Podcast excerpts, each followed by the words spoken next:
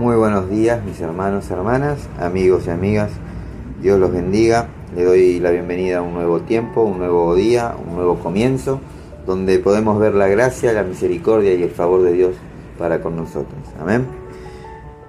Si tenés tu Biblia a mano, te pido que me acompañes al libro de Juan, capítulo 8, versículo 10 y 11. La palabra de Dios nos dice, enderezándose Jesús y no viendo a nadie sino a la mujer, le dijo, mujer, ¿dónde están los que te acusaban? ¿Ninguno te condenó? Ella dijo, ninguno, Señor. Entonces Jesús le dijo, ni yo te condeno, vete y no peques más.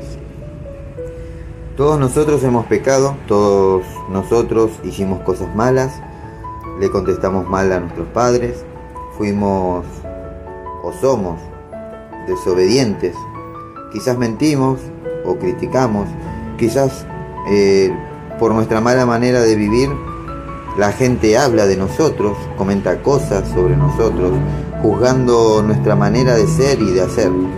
Pero hoy traigo una buena noticia. Jesús nos dice, ni yo te condeno, vete y no peques más. Jesús nos perdona, Jesús nos restaura, Jesús nos sana, Jesús nos levanta y hoy Jesús nos da una nueva oportunidad de empezar de cero. Está en nosotros tomar o dejar pasar esta oportunidad que el Señor nos da. Hoy Jesús nos dice, ni yo te condeno, ahora vete y no peques más. Yo les pregunto, ¿qué vamos a hacer? ¿Seguiremos pecando? ¿Desaprovechando esta oportunidad que Jesús nos da? Mis hermanos, hermanas, creo que hay una pregunta que debemos respondernos a nosotros mismos y en nuestra intimidad con el Señor. Aprovechen este día que el Señor nos está regalando y pongámonos a cuenta con Él. Amén. Que Dios los bendiga, que Dios los guarde y que tenga misericordia de cada uno de ustedes.